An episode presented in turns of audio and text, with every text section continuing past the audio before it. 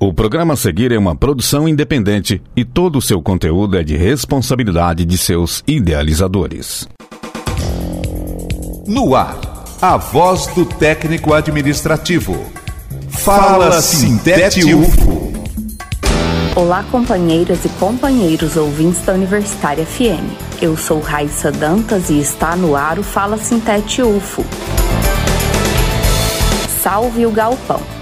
É com esse chamado que os diversos atletas do skate, artistas do grafite e pessoas dos muitos movimentos culturais de Uberlândia pediram apoio após serem surpreendidos pela tentativa de demolição do espaço que abriga atualmente as mais diversificadas expressões da cultura urbana.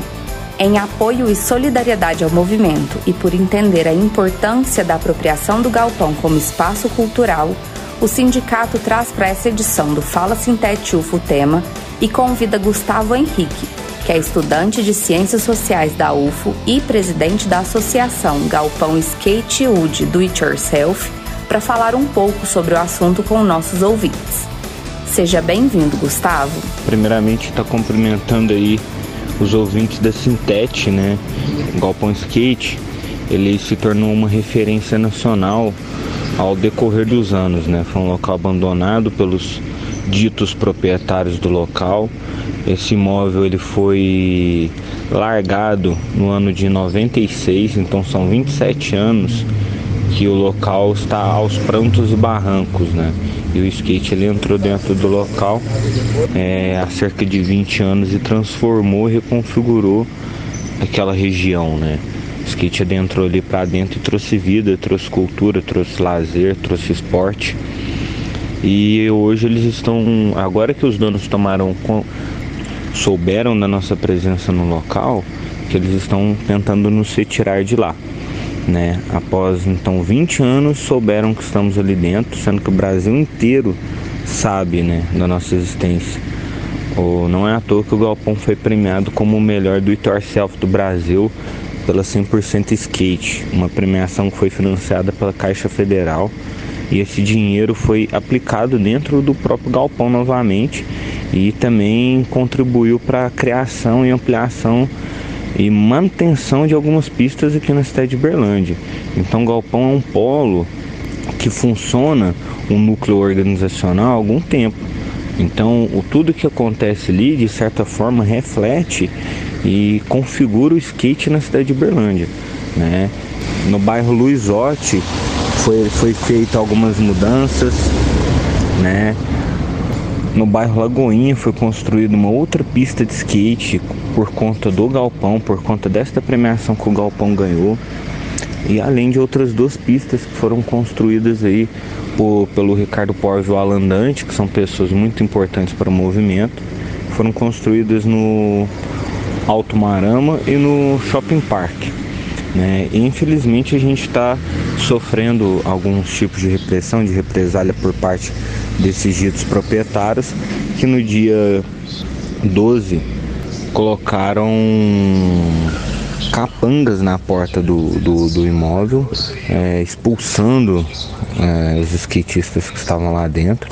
Esses capangas não possuem identificação, não possuíam documentação alguma, não estavam uniformizados. Eles entraram e para única e exclusivamente expulsar as pessoas que estavam ali dentro. Após o ocorrido acabou acontecendo uma confusão, o pessoal não aceitou o que estava acontecendo. Fomos lá para a porta, levamos nossos advogados e alguns outros skatistas que estavam disponíveis para poder comparecer no local. E aí gerou uma confusão lá sendo que a gente tem uma audiência marcada para o dia 22 para poder ver como vai ser o andamento do processo, né?